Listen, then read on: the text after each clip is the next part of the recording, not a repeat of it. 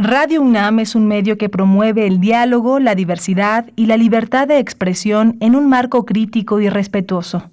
Los comentarios expresados a lo largo de su programación reflejan la opinión de quien los emite, mas no de la radiodifusora.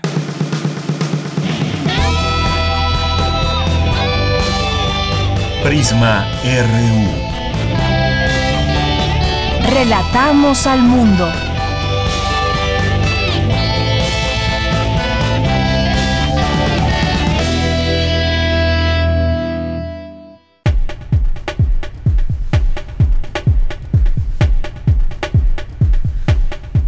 Una de la tarde con cinco minutos. Muchas gracias por acompañarnos ya aquí en Prisma RU, arrancando juntos la semana ya en este día 5, 5 de abril del año 2021. Gracias por su preferencia, por estar aquí con nosotros en Prisma RU.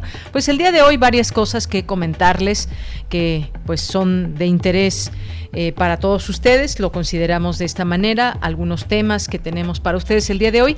Y bueno, entre otras cosas, también comentar cómo está el tema de la vacunación, cómo va aquí en la Ciudad de México específicamente claro, y por supuesto también en todo el país, pero aquí en la Ciudad de México varias cosas que informar. Un funcionario de la Fiscalía de la Ciudad de México se vacunó contra COVID y ya lo cesaron. Este trabajador, este funcionario, junto con otras personas, acudió a aplicarse la dosis supuestamente para aprovechar un excedente en la cantidad de vacunas en el Centro Médico Naval. Ya fue, ya fue cesado de su cargo porque, pues, aunque haya un, aunque exista un sobrante pues no es la manera en decir, bueno, sobraron, ¿quién decide quién ponérselas? Eh, pues es, es eh, algo que tiene que ver directamente con las autoridades y no decidir de esta manera unilateral. Y pues ya el propio presidente López Obrador eh, pide investigar si el error de, de, una vacuna, que hay un video que se está viendo, pues fue un montaje o no. Y es, eh, por otra parte, declara la jefa de gobierno, Claudia Sheinbaum, que es necesario investigar para saber exactamente qué pasó en ese error de vacunación de Zacatenco. Es lo que dice, dijo que hay un proceso de verificación y supervisión intenso en el proceso de vacunación, lo cual inicia desde su traslado a las eh, unidades vacunadoras bajo seguridad de integrantes de la Guardia Nacional. Y es que uno eh, normalmente, pues las personas que han sido vacunadas, pues acuden de una manera completamente confiadas en que van a recibir una vacuna o que van a recibir la cantidad exacta que se está señalando eh, por parte de las autoridades con cada una de estas vacunas. Sin duda, pues ese video se hizo viral en redes sociales donde aparentemente, pues no se inyecta absolutamente nada a un adulto mayor en una unidad en Zacatenco. Y hay que mencionar, la mayoría de las personas que se están vacunando no tienen acceso, no tienen posibilidad a grabarse o a, o a tomarse una foto. Esto se ha dado, se ha dado la posibilidad más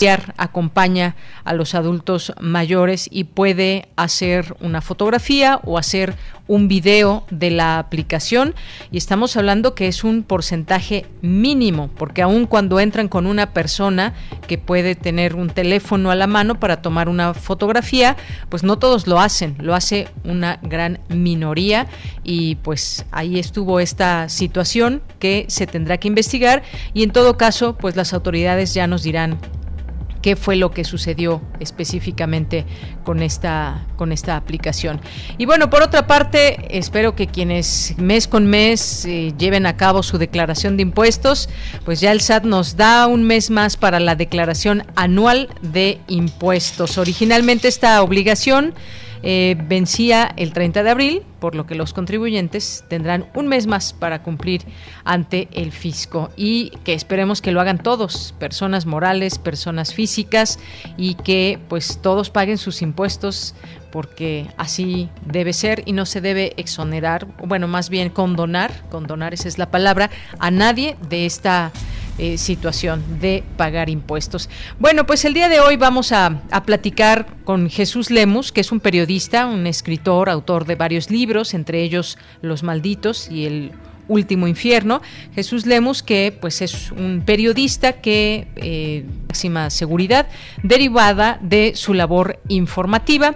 Él fue un, él es un periodista que en su momento pues pidió apoyo a Artículo 19 y nos va a narrar esta eh, pues esta situación que él, vivió en lo particular con esta organización.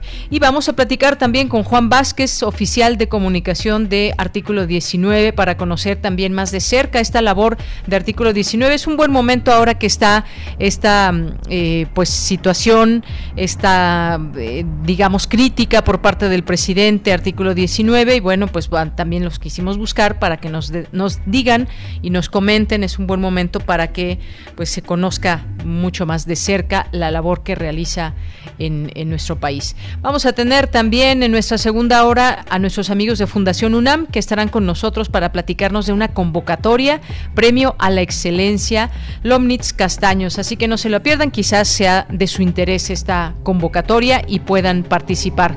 Hoy es lunes de Cartografía RU, de las actividades de la sala Julián Carrillo. Tenemos información, como todos los días, información de México, del mundo, información cultural, así que por favor quédese con nosotros. Y pues antes de dar inicio a nuestro a nuestro resumen, pues quiero mandar saludos allá en cabina a Socorro Montes en los controles técnicos, a Rodrigo Aguilar en la producción, a Denis Licea en la asistencia y aquí en los micrófonos les saluda Deyanira Morán.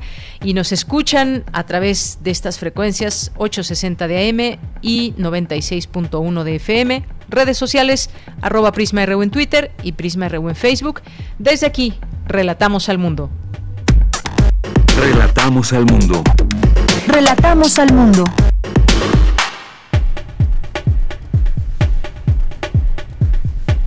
Una de la tarde con 12 minutos en este 5 de abril, lunes, en los temas universitarios. Tras seis décadas, la Biblioteca Central sigue apoyando las funciones sustantivas de la UNAM y es fiel testigo del quehacer universitario. El Instituto de Química de la UNAM celebra 80 años de trabajo y consolidación como una instancia científica de primer nivel. Destacan académicos que una montaña en Marte llevará el nombre de Rafael Navarro, con el objetivo de que el aporte del científico mexicano se difunda entre los jóvenes interesados en la ciencia.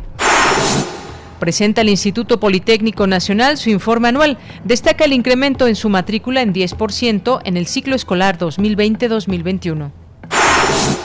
En los temas nacionales, el presidente Andrés Manuel López Obrador anunció hoy que a fines de este mismo mes iniciará la vacunación contra COVID-19 para maestros y maestras en el país. El Instituto Nacional Electoral de México aprobó el registro de 3.471 candidaturas a la Cámara de Diputados, postuladas por 10 partidos políticos nacionales y dos coaliciones con registro vigente. El Servicio de Administración Tributaria amplió hasta el 31 de mayo el plazo para la presentación de la declaración anual de impuestos del ejercicio fiscal 2020 para las personas físicas como le mencionaba hace un momento. Y pues aclarando, es solamente para las personas físicas. Y el Banco de México informó que entre enero y febrero de 2021 nuestro país recibió 6.471.4 millones de dólares en remesas, un aumento de 20.9% respecto al mismo periodo del año anterior. Y en materia internacional, el Premio Nobel de Economía de, en, 1999, el canadiense Robert Mundell, considerado por muchos el padre intelectual de la creación del euro, murió en Siena, en Italia, a los 88 años.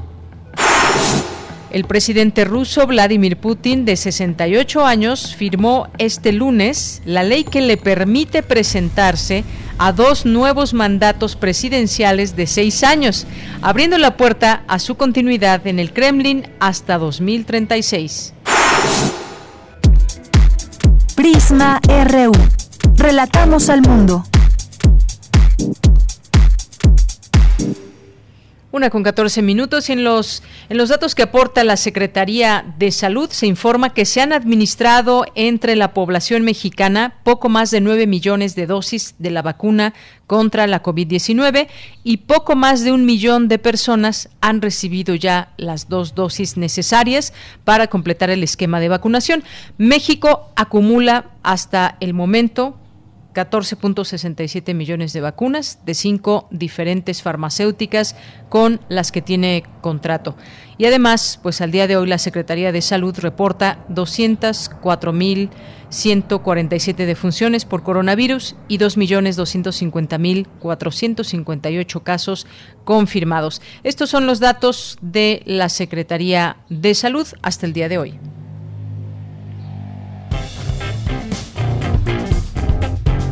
Campus RU. Bien, y me enlazo ya en nuestro campus universitario cuando es la una con 15 minutos con mi compañera Cindy Pérez Ramírez. La Biblioteca Central cumple este día 65 años de haberse inaugurado. ¿Qué tal, Cindy? Muy buenas tardes. ¿Qué tal, Deyanira? Muy buenas tardes a ti y a todo el auditorio de Prisma RU. Un día como hoy, pero de 1956, se inauguró en la ciudad universitaria la Biblioteca Central. El edificio fue obra del arquitecto y pintor Juan O'Gorman junto con Gustavo Saavedra y Juan Martínez de Velasco. Esta joya de la arquitectura mexicana cuenta con un acervo de 80 mil volúmenes y es un espacio en el que los universitarios han pasado muchos de sus aprendizajes y sus momentos en contacto con la cultura. Durante la ceremonia inaugural de la conmemoración del 65 aniversario de la Biblioteca Central, Elsa Ramírez Leiva, directora de la Dirección General de Bibliotecas de la UNAM, señaló que el espacio es un edificio inteligente, creado por la multidisciplina que cumple con las cinco leyes bibliotecarias. Facilitar el acceso a la información, propiciar que las y los lectores encuentren su información y ésta los encuentre a ellas y a ellos, ahorrarles tiempo, y mantener la biblioteca en constante transformación. Y destaca por sus innovaciones importantes. La automatización, conformado por más de 900.000 fuentes entre libros, publicaciones periódicas, videos, mapas, 800 espacios de lectura a los que acuden casi 2 millones de usuarios y usuarias al año, a quienes se les ofrecen servicios con el invaluable apoyo del personal integrado por 174 colaboradores que brindan atención de lunes a domingo y días festivos de 8.30 a 21 horas 30, también en un grato y seguro ambiente. Actualmente la Biblioteca Central es el jefe, el eje del sistema bibliotecario y de información de la UNAM, el más robusto universitario de México. En 2007, al formar parte del campus central de Ciudad Universitaria UNAM, fue designada Patrimonio Cultural de la Humanidad por la UNESCO. Es Margarita Almada Navarro, investigadora del Instituto de Investigaciones Bibliotecológicas de la UNAM y creadora del libro UNAM para el sistema bibliotecario de esta casa de estudios. Le puse el nombre de Libro UNAM al sistema que se estaba desarrollando de llevar a cabo un proceso profundo de automatización de bibliotecas. E inclusive nos vino a visitar Henriette Avram, quien era la autora de, las tarjetas Mark, de las, estas tarjetas catalográficas, y le llamaba la atención porque ya se empezaba a conocer Librunam en, en América Latina. En aquel entonces algunos arquitectos con los que a veces nos peleábamos un poco, buscaban eh, pues el aula ahí del final, ahí que pongan la biblioteca, no alrededor aparte de planear las bibliotecas y el uso de las computadoras, Librunam fue todo un reto. Deyanira, como parte de las celebraciones que se realizarán hasta el 11 de abril, una serie de conferencias habrá y la entrega del premio al Servicio Bibliotecario 2021 que va a ser otorgado a Gloria Adriana Hernández Sánchez, coordinadora de las bibliotecas de la Dirección General de la Escuela Nacional Preparatoria. Esta es la información. Cindy, muchas gracias y muy buenas tardes. Muy buenas tardes.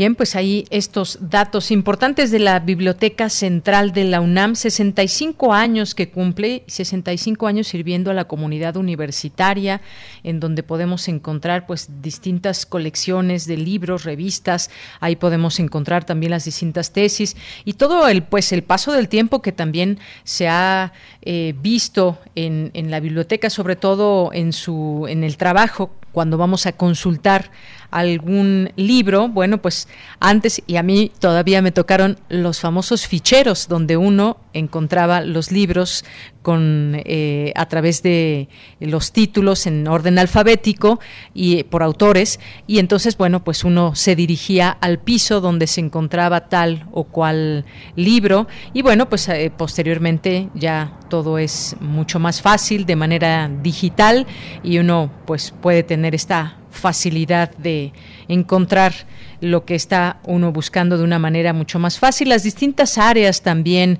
que nos ofrece la Biblioteca Central, muy importantes también para la consulta, para el estudio, para cuántas, cuántas personas, cuántos universitarios habrán pasado durante todos estos, estos años y sobre todo pues conservar también estos materiales siempre es muy, muy importante. Y pues además un dato también es que en 2007 la UNESCO lo, la declaró Patrimonio Cultural de la Humanidad junto con el campus central de la ciudad universitaria. Bien, pues continuamos, nos vamos ahora con Dulce García. La montaña en una montaña en Marte llevará el nombre del científico mexicano Rafael Navarro. Cuéntanos, Dulce, bienvenida, muy buenas tardes. Claro que sí, Deyanira, muy buenas tardes a ti al auditorio.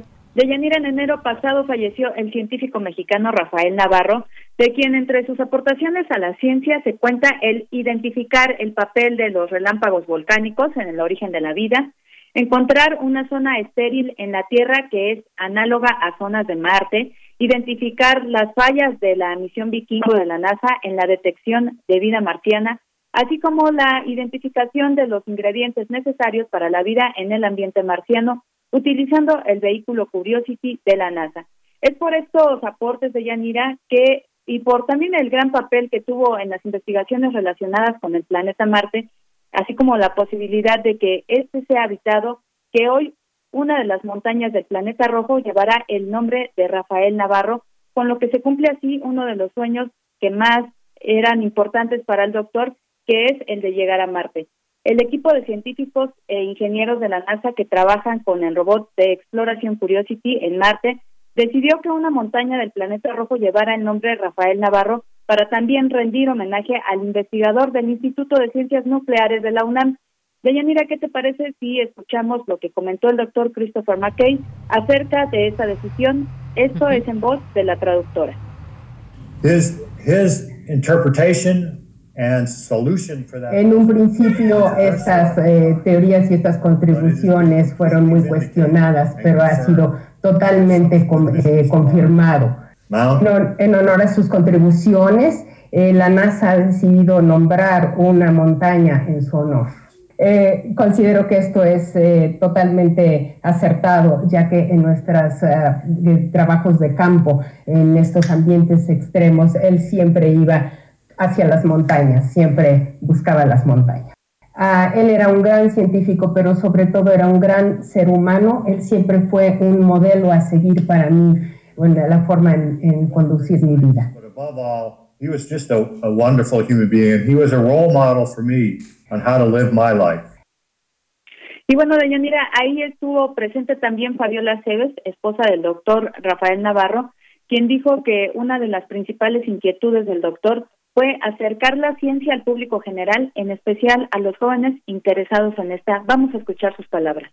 Él siempre daba muchas conferencias y hacía mucha difusión en muchos lugares del planeta. Y siempre me decía, de toda la gente que me escucha, con una persona que se interese en la ciencia, le voy a ganar un científico a México. Entonces eso era muy importante y creo que, que, sienta muchas, muchas cosas y muchas bases para un futuro mejor para este país y para seguir con las investigaciones.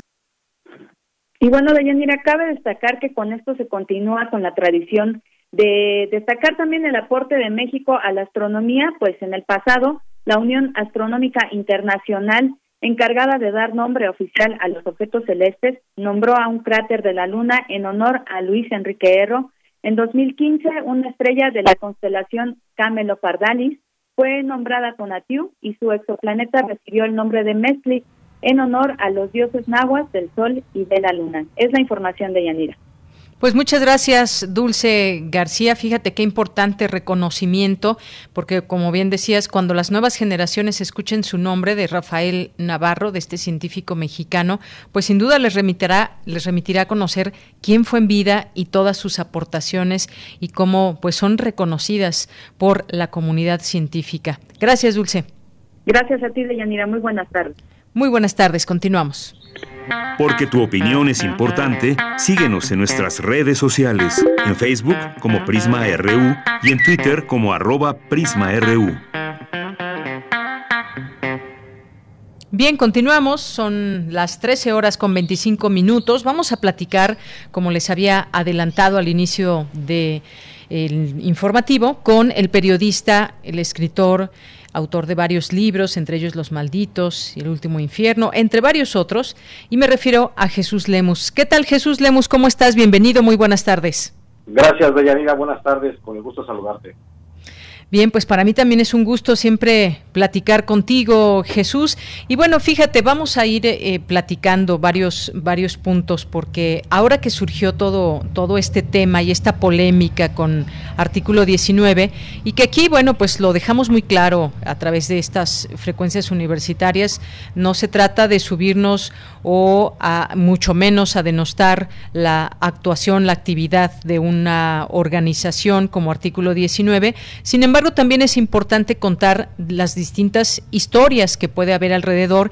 Y bueno, yo en principio, a mí me gustaría que pues nos platicaras un poco, eh, eh, en resumen, de lo que fue en su momento esta detención arbitraria que, que tú tuviste y que te llevó a estar preso eh, pues una persona inocente.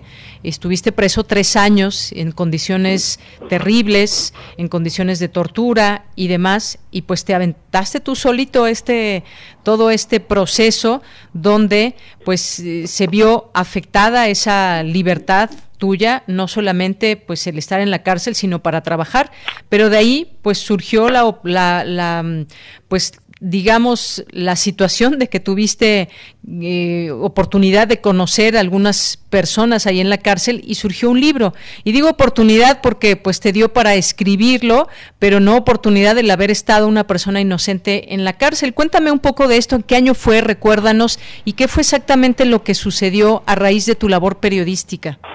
Sí, Deyanira, gracias. Claro que por supuesto estoy de acuerdo contigo, no se trata de denostar, solamente poner las cosas en su justa dimensión como es la labor del periodista. Y te comento eh, con relación al artículo 19, bueno, yo estuve preso en la cárcel de Puente Grande de mayo del 2008 a mayo del 2011. Fueron tres años y cinco días lo que estuve preso en esa, en esa cárcel federal, bueno, que afortunadamente ya cerró el presidente de la República o el gobierno federal actual, la acaba de cerrar apenas en octubre pasado. Pero el caso es que yo fui a dar a esa cárcel, bueno, después de que allá por el 2008, eh, yo, yo comencé a cuestionar mucho, mucho la, la guerra contra el narco de Felipe Calderón y una venganza desde las cúpulas del poder de Felipe Calderón, de General García Luna, pues me señalaron, terminaron acusándome de narcotraficante, de lo que yo estaba señalando precisamente a, a una de las hermanas, bueno, a la hermana de Felipe Calderón, Luisa María Calderón Hinojosa, de tener relaciones con el crimen organizado. Eso me llevó a un secuestro de Yenega eh, me, secuestró, la Policía Judicial de Guanajuato, me entregan al cártel de los Zetas para que me ejecuten. Afortunadamente no se da la ejecución y deciden presentarme mejor ante un ministerio público y en esa presentación, bueno, yo terminé siendo acusado de lo que estaba señalando. Del, de, los nexos del narcotráfico con el poder y entonces a mí me revierten mi trabajo informativo y me termino yo siendo señalado como jefe del cártel de la familia michoacana. Eso fue en el 2000, 2008 y es cuando termino en la cárcel federal de Puente Grande, acusado de delitos graves como delincuencia organizada y fomento al narcotráfico. Y eso me lleva pues al sector de máxima seguridad dentro de la cárcel de Puente Grande, que es el área del Centro de Observación y Clasificación, el famoso COC. Y ahí fue donde conocí a los más grandes criminales de la, de la historia de México, que tú ya refieres y que luego lo escribí en el libro los Malditos que publicó con Grijalvo en el 2013. Eh, ya mi salida, bueno, comencé a escribirlo desde adentro de la celda. de Puente Grande, pero ya la salida, bueno, luego sacarlo a la luz. Ahí eh, contengo historias de Rafael Caro Quintero, de Mario Aburto, de Humberto Rodríguez Bañuelos, el asesino del cardenal Posadas Ocampo, eh, de Alfredo Beltrán Leiva, el jefe del cártel de los Beltrán, eh, de Sergio Enrique Villarreal, jefe también de sicarios de los Beltrán Leiva, o sea, un conjunto de, de personalidades que están ahí justamente en el mismo sector a donde me asignó el gobierno federal. Y como tú bien lo decías, donde el propio gobierno federal tratando de callarme, bueno, pues me da una gran oportunidad de escribir este, este libro que, que te digo es la vivencia desde el interior de la cárcel de un agente, de una persona que finalmente es inocente y acusada de delitos graves, como fue el sello de la guerra del narco o la guerra contra el narco que encabezó Genaro García Luna. Bien, y todo esto, pues de paso, digo, eh, recomendar este libro porque tú ahí justamente narras toda esta historia eh, y de las personas a las que conociste ahí en la cárcel, lo que te decían y sobre todo, pues una crónica muy, muy vasta de lo que te tocó vivir dentro de la cárcel. Ya mencionabas algunos personajes como Mario Aburto, Rafael Caro Quintero, eh, también está por ahí el Mocha Orejas, si no mal recuerdo, está el lugarteniente de, de Joaquín El Chapo Guzmán y te vas ahí enterando de una serie de cosas en, estas conversaciones que tú pudiste sostener con ellos. Pero me voy al, al, raíz de todo esto. Estuviste en la cárcel cuando no debiste haber estado y en ese, digamos, en ese tiempo, porque nos decías, estuviste condenado o, se dio un tiempo de 20 años que podías pasar en la cárcel, finalmente no fue así.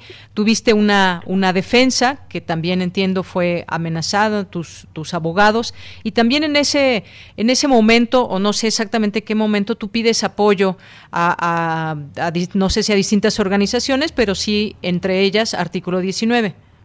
Sí, es correcto. Después, bueno, de que voy a dar a la cárcel, bueno, no voy, me llevan a la cárcel prácticamente acusados de delitos que nunca cometí, como ser el jefe de la familia michoacana y el encabezar una, una gran red nacional para distribuir drogas a nivel nacional, pues ahí termino, termino acusado y en ese momento, bueno, en ese impasse en el que estaba yo, pues tratando de sobrevivir dentro de la cárcel, entre que yo mediaba los días con pláticas con algunos de estos presos que te digo y, escribía yo y sacaba algunos apuntes por carta, otros en pedazos de papel, entonces, eh, todo eso en ese, en ese, en ese acontecer eh, se da antes de que se me dictara una sentencia condenatoria en primera instancia de 20 años, porque me sentenciaron a, a 20 años por, sin tener ninguna prueba, por supuesto, me sentenciaron a 20 años, 10 por narcotráfico y 10 por delincuencia organizada.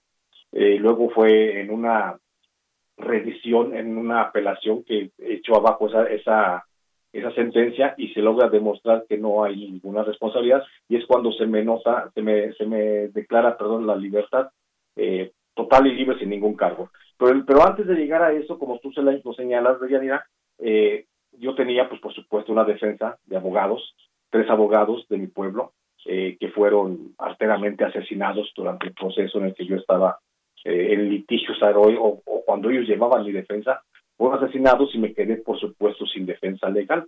Al quedarme sin defensa legal, bueno, pues es la opción de solicitar la ayuda como periodista, solicité la ayuda de, de Artículo 19, de Reporteros Sin Frontera, eh, de otras organizaciones del Comité de Protección de Periodistas y otras organizaciones este, internacionales que operan en México.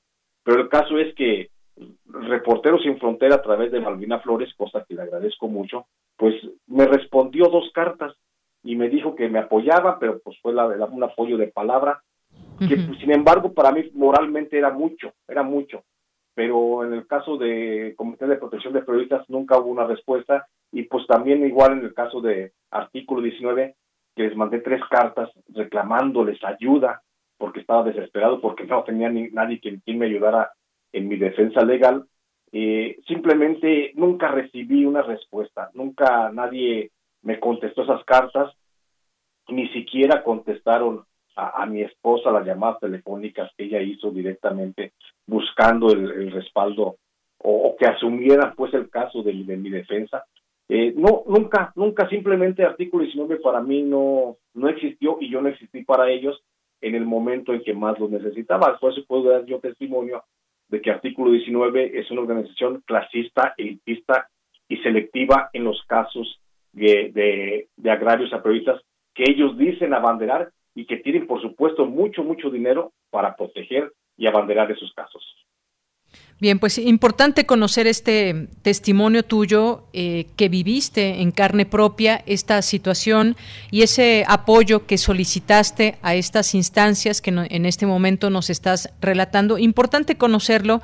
No no se sabe entonces eh, eh, por qué no hubo más allá en el caso de Reporteros Sin Fronteras ese apoyo de palabra o no sabes hasta el momento tampoco por qué no hubo un acompañamiento de artículo 19. Supongo que tendrán también distintos protocolos y tendrán que seleccionar quizás eh, a los periodistas que puedan o no eh, defender en este sentido. ¿Tuviste algún tipo de, respuesta, incluso posterior o, algo? Nos decías que incluso las llamadas eh, que hacía tu esposa pues no, no, no tuvieron respuesta. Eh, ¿Hubo alguna situación después que se pudiera aclarar, dado que pues quizás no por la cual no pudieron apoyarte? No, por supuesto, por supuesto que no, Deyanira. Después, bueno, eh, debo de reconocer, Reporteros Sin Fronteras después este, me acompaña en algunos casos, este, está al pendiente de mi salida cuando salgo de la, de la cárcel, eh, emiten un comunicado, se congratulan por la liberación de mi persona, pero en el caso de artículo 19, nunca, nunca recibí nada. Es más, a la fecha no sé las razones por las que simplemente decidieron eh, ignorar mi situación. No lo, no lo dudo y esto es una deducción mía nada más que pudo haber sido por la política que todavía en aquel tiempo ejercía el gobierno federal y como ha sido artículo 19 un apéndice de, de los gobiernos hasta ahora, porque bueno, hoy parece que hay un divorcio con el gobierno actual, el gobierno federal, pero antes había sido un apéndice para denostar aquellos casos o minimizar o ignorar incluso algunos casos de agresiones a periodistas para que no se viera tanto eh, la ola de violencia en la que estaba inmersa eh, los, los, trabajadores de los medios de comunicación. Pienso que eso, eso fue, te digo, es una deducción mía. Eh, no, porque no hay, nunca hubo, no ha habido, y estoy seguro que nunca habrá un, posicionamiento de artículo 19 respecto a por qué no intervinieron. En mi caso, porque simplemente fueron omisos. Así, nunca explicaron la razón y también es cierto que nunca busqué, yo ya después de que salí también ya no busqué que me explicaran por qué no habían no me habían ayudado. Finalmente es una decisión que ellos este, les correspondía y ellos optaron por el silencio. Y bueno, hoy, la, eh, hoy el tiempo me da la razón de que hemos visto pues, decenas, decenas de casos en los que no, se, no han intervenido. Y te pongo un ejemplo nada más, mira. Eh, por ejemplo, ahorita, a la fecha, al día de hoy, en el mecanismo de protección de periodistas, hay 430 periodistas en riesgo que han recibido amenazas de muerte, agresiones, eh, desplazamientos, etcétera. Y de esos 430 periodistas que hoy están en riesgo, solamente en 20 casos ha intervenido artículo 19, es decir, solamente en el 4.6% de las agresiones a periodistas interviene artículo 19, lo que nos habla únicamente de una selectividad de casos, porque ellos únicamente seleccionan a, debemos de reconocer que México tiene dos clases de periodistas, los periodistas de élite que se rozan con el poder y los periodistas de la calle que andamos reporteando en, el, en lo remoto de los pueblos. Entonces, estos periodistas de a pie son los últimos que les interesan artículo 19. Ellos se interesan, por supuesto, por casos mediáticos de importancia donde saben que van a ganar, eh, por casos de donde abanderan a periodistas de élite, insisto, de esos que nunca salen a reportear, que muchos de ellos son nada más presentadores de noticias, y, pero que les reditúa mucho la, protección del nombre de algunos de esos periodistas.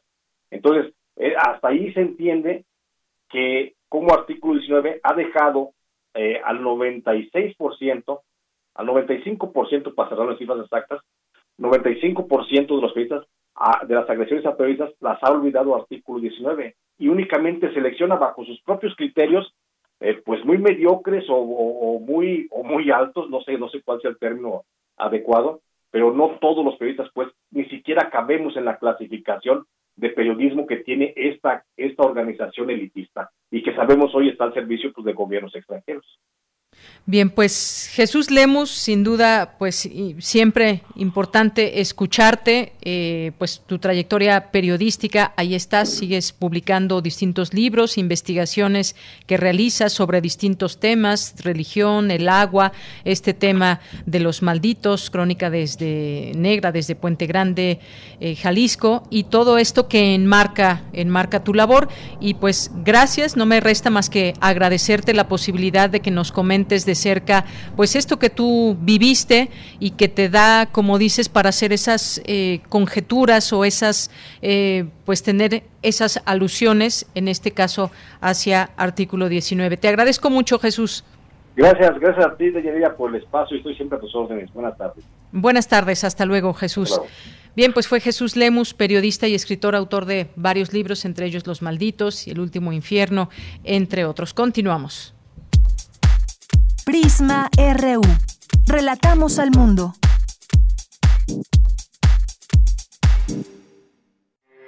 Porque tu opinión es importante, síguenos en nuestras redes sociales, en Facebook como Prisma RU y en Twitter como arroba PrismaRU. Bien, pues continuamos y como sabemos estamos dentro también de esta eh, pues posibilidad de entrar de lleno a conocer también lo que hacen las distintas organizaciones que apoyan y defienden a periodistas. Como sabemos, hace unos días el presidente pues eh, señaló en una de sus conferencias a la organización Artículo 19 de operar con recursos privados eh, y estar conformada por opositores de su gobierno. Hay una página que pues se dedica a verificar la información, que es verificado.com y en su portal de internet eh, pues menciona menciona lo que lo que deriva de toda esta situación y dice que artículo 19 tiene un apartado de transparencia institucional y financiera con lo que pretende no dejar espacio a este tipo de controversias. Si uno se mete a artículo 19.org, eh, pues puede encontrar ahí mucha información. Y eh, pues platiquemos con alguien justamente de artículo 19, que es Juan Vázquez, oficial de comunicación de artículo 19. Juan, muy buenas tardes, bienvenido. Muy buenas tardes, Deyanira, gracias por el espacio. Bien, pues mira, de entrada me gustaría que platicáramos un poco sobre estas, eh, estas cifras o estas situaciones que se dieron y que han salido, han salido a aclarar puntualmente también.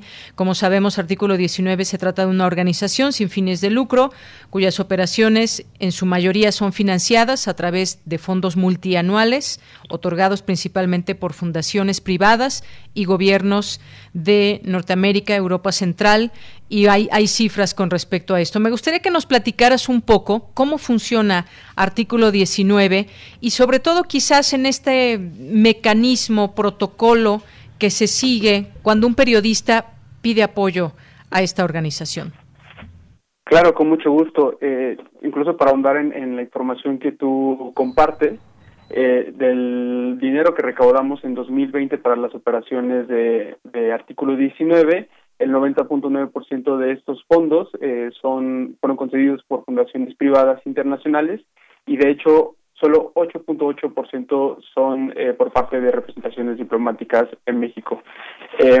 Creo que cabe señalar que la estigmatización y los mensajes que salen de voz del presidente forman parte de una campaña que, que ha emprendido desde el inicio de su gobierno en contra quienes han señalado las distintas eh, situaciones que, que, suceden en términos de derechos humanos. Lo hizo una semana antes con la Oficina del Alto Comisionado para las Naciones Unidas de Derechos Humanos eh, em, eh, respecto a los comentarios que, que, que, mencionaban sobre la militarización en el país. Lo ha hecho con colectivos de familiares que buscan a sus hijos e hijas desaparecidos, desaparecidas.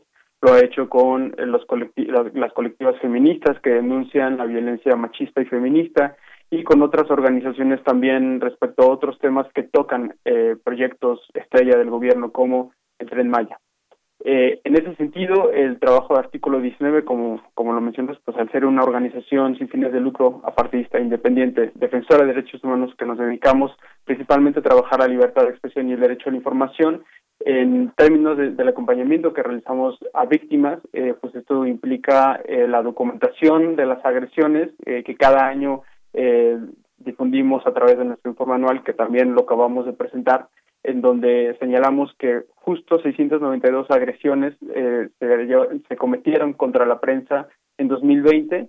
Esto es, de hecho, más que en 2019 y la tendencia de, crecimiento de año con año no se revierte. En este caso fue un crecimiento del 13%. Y en esas cifras, en, en esa información está pues la atención que, que damos eh, como organización, que al final cabe recordar que la obligación está en el propio Estado de, brindar protección y atención a periodistas, sin embargo le ha dado la espalda, ¿no? Y, y como tal están ahí como muestra, eh, como un botón de muestra eh, las declaraciones del presidente.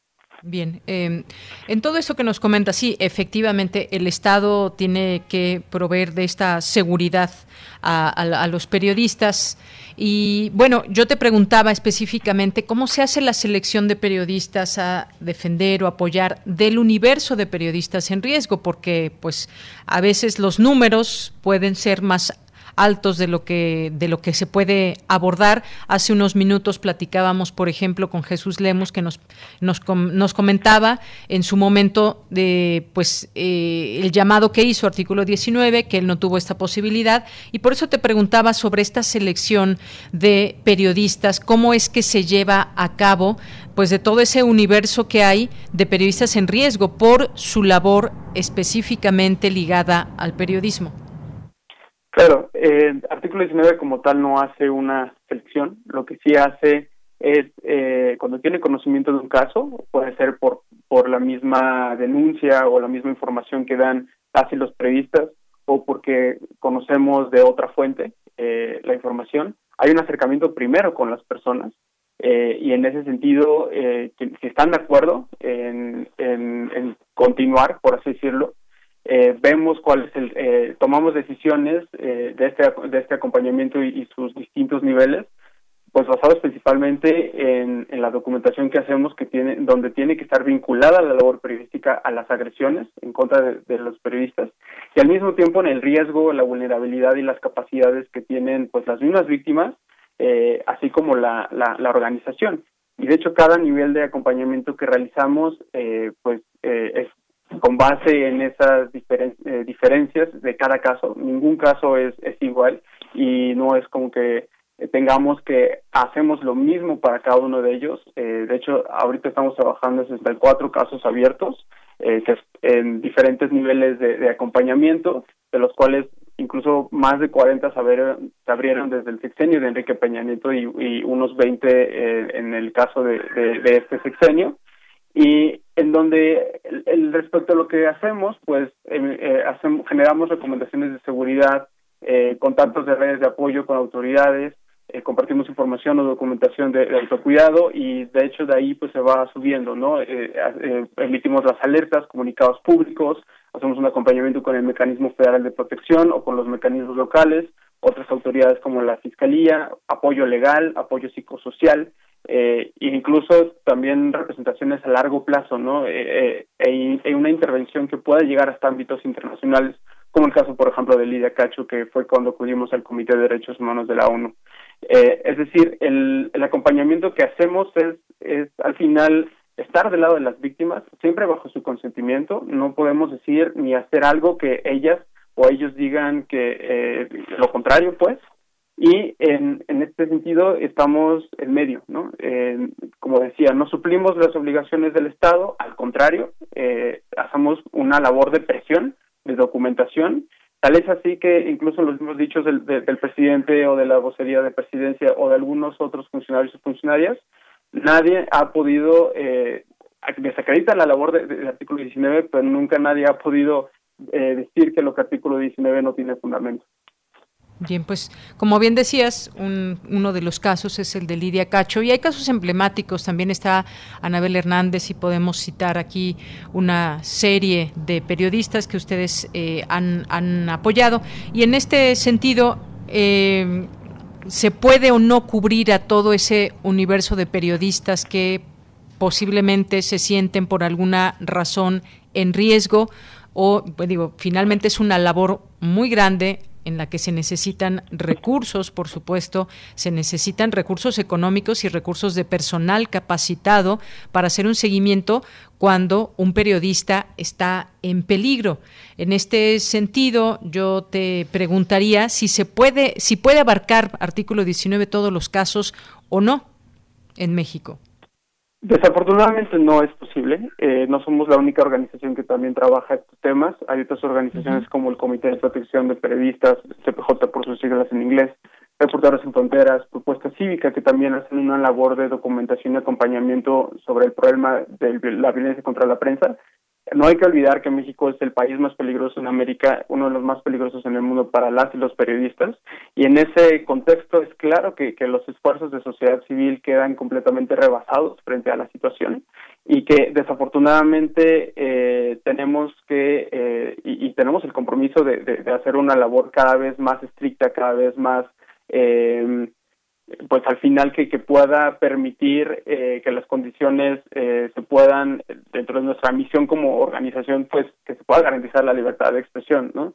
de hecho, está la situación que, que cada 13 horas registramos una agresión contra la prensa y eso creo que da magnitud del trabajo que, que no solamente hace artículo 19, pero otras organizaciones como las mencionaba y que al mismo tiempo de la deuda que tiene el Estado con, con la prensa. Eh, somos un equipo de un poco más de 30 personas frente a toda la capacidad que tiene el Estado, recursos, eh, no solamente económicos, de personal, eh, ahora pues también de, comunicación, ¿no? Y, y, es increíble que entonces el Estado decida al final estigmatizar en lugar de atender la situación para que entonces pueda haber un cambio de raíz como lo prometieron en su momento.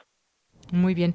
Ahora, las razones cuáles cuáles son por las que se ataca a un periodista hoy en México, según lo que ustedes eh, van conociendo de esta situación actual, quiénes están detrás, funcionarios o es el propio Estado. ¿Qué es lo que nos pueden informar desde artículo 19 con respecto a la situación del periodismo en México en este sexenio ya?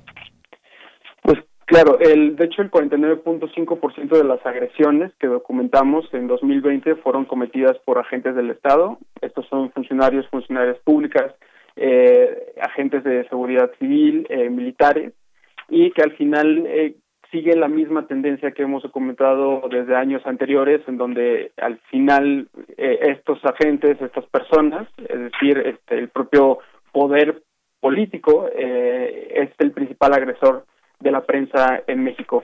Y, y desafortunadamente eh, las, los tipos de agresiones que, más documentamos, entre ellos las amenazas, las intimidaciones del hostigamiento y el uso ilegítimo del poder público, están relacionadas precisamente con estos con estos actores, por acción directa o incluso por omisión. Y creo que ahí hay que no hay que olvidar que eh, a pesar de que hay agresiones por parte de particulares del crimen organizado, integrantes de partidos políticos u otros actores también, es el Estado en donde incluso puede, donde tiene la labor de investigar, de esclarecer los hechos y de castigar a los culpables, reparar el daño de las víctimas y además asegurar que estos, estos actos no se vuelvan a repetir. Y ahí es en donde entra la propia omisión e inacción que, que, que tienen las autoridades que han permitido que el 98% de estos crímenes continúen impunes, esto con las mismas cifras de la Fiscalía General de la República.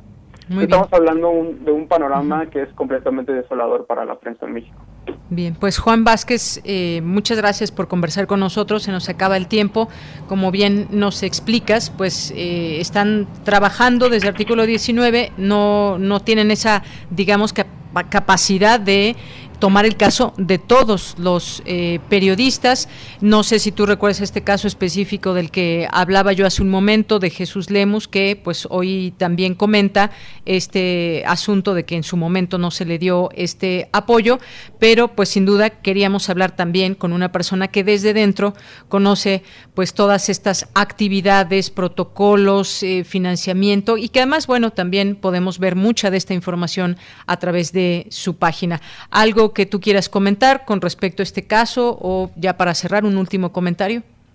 Pues creo que, como bien lo mencionas, las capacidades de una organización se encuentran completamente limitadas, ¿no? Y, está de nuevo en las autoridades y la responsabilidad completa y total de hacer que los casos no queden impunes. Eh, creo que el esfuerzo tiene que ir volcándose a saber qué pasó, quiénes fueron las autoridades que actuaron en este caso o que no han actuado, cómo está y qué es lo que va a pasar. Entonces, eh, la exigencia de, la sociedad tiene que estar en términos de, la verdad, en términos de, la justicia, para que entonces eh, no solamente casos de, de, agresiones contra la prensa, pero en general de la grave situación eh, que vivimos sobre derechos humanos y que parece que el presidente busca distorsionar con su narrativa al mencionar que no hay masacres, que no hay más tortura o ejecuciones extrajudiciales y que pues contrasta ¿no? con, con la realidad que vivimos día a día.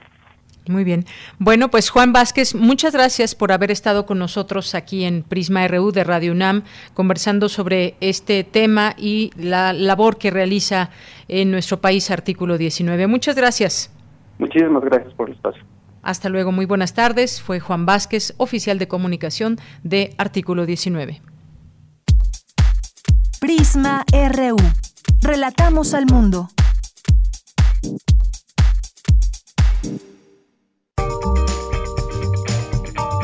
Sala Julián Carrillo presenta.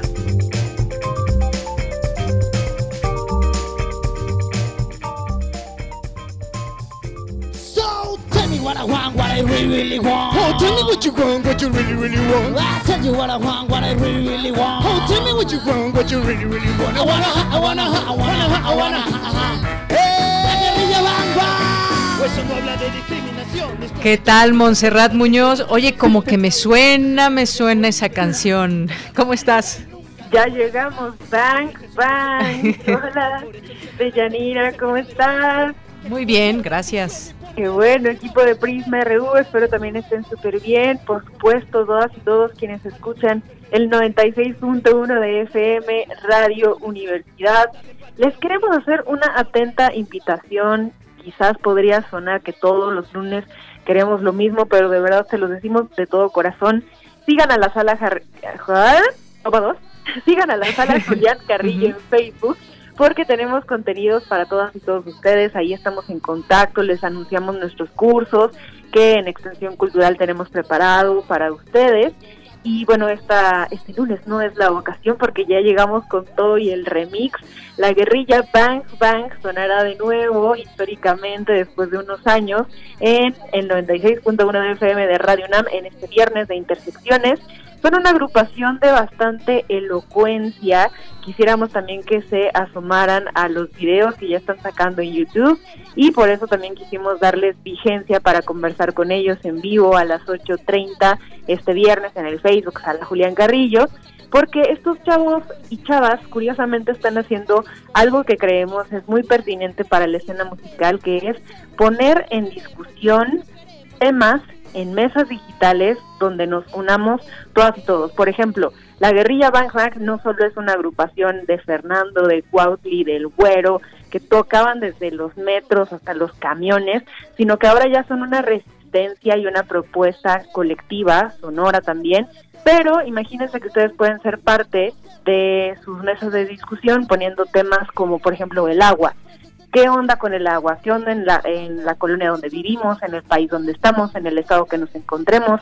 Son enlaces internacionales y nacionales sobre resistencia alimentaria, sobre música, sobre propuestas que tengan que ver con eh, vegetarianismo. Hay demasiados temas para todos y todos, para todos y todos ustedes, así que vayan a seguir a la guerrilla Bang Bang, escuchen esta propuesta sonora rebelde, eh, autónoma también de algún sentido el viernes y por supuesto acompáñenos ayúdenos a hacer comunidad porque creemos que también no, no estamos solos ni solas, sino que tenemos que a través de la música y de las artes, este arte terrorismo que lo menciona la guerrilla, podemos hacer comunidad y sobre todo también unirnos.